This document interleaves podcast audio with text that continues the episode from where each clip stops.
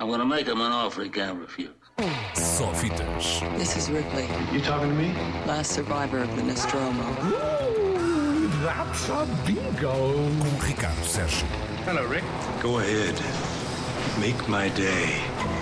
Boa tarde, estamos a pouco mais de duas semanas dos Oscars e os cinemas portugueses continuam a receber os filmes que estão na corrida. Hoje é a vez de Drive My Car, o segundo filme do japonês Ryusuke Yamaguchi a estrear em Portugal no espaço de três meses. O último foi Roda da Fortuna e da Fantasia, que estreou por cá em dezembro. Ora, este Drive My Car está nomeado para nada mais, nada menos que quatro Oscars e todos eles dos mais importantes: melhor filme, melhor filme internacional, melhor realizador e melhor argumento adaptado. Adaptado de um conto de Haruki Murakami. Está também nomeado para três BAFTAs, e isto depois de, no ano passado, ter saído de Cannes com três prémios, entre eles o de melhor argumento. Ora, e qual é então o argumento deste Drive Car? É muito simplesmente a história de um ator e encenador de teatro, viúvo, que é convidado a encenar uma peça clássica de Chekhov num festival de teatro em Hiroshima. Uma vez lá, é conduzido por uma jovem motorista com quem acaba por ir criando uma relação de proximidade, mas ao mesmo tempo acaba por se ver confrontado com a revelação de alguns segredos da sua falecida mulher. É um misto de road movie, drama, thriller, muito elogiado pela crítica e as nomeações para os Oscars aí estão a prová-lo. Apesar das três horas de duração, é uma bela viagem para estes dias mais complicados que estamos a viver. 上十二滝村君の育った場所僕に見せる気はあるか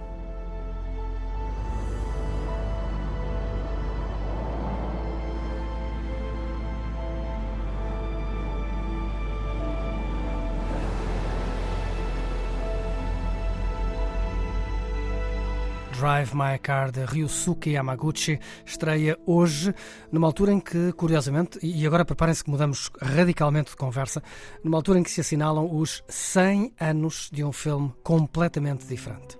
Um dos maiores clássicos do cinema europeu, um marco na história do cinema, foi há exatamente 100 anos, em março de 1922, que estreou nos cinemas alemães Nosferatu, o clássico de Friedrich Wilhelm Murnau, que ainda hoje é uma espécie de bíblia dos filmes de vampiros.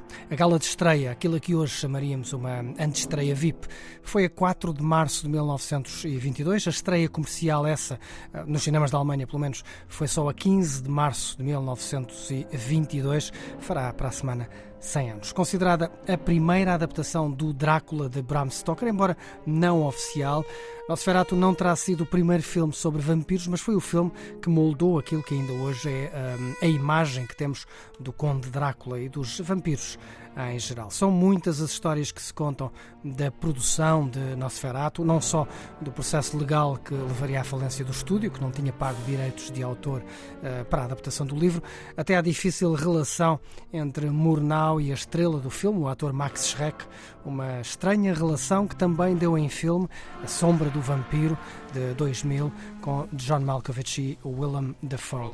Além desta sombra do vampiro, Nosferatu foi recriado noutros filmes, o mais conhecido talvez seja o de Werner Herzog, com Klaus Kinski e Isabella Adjani.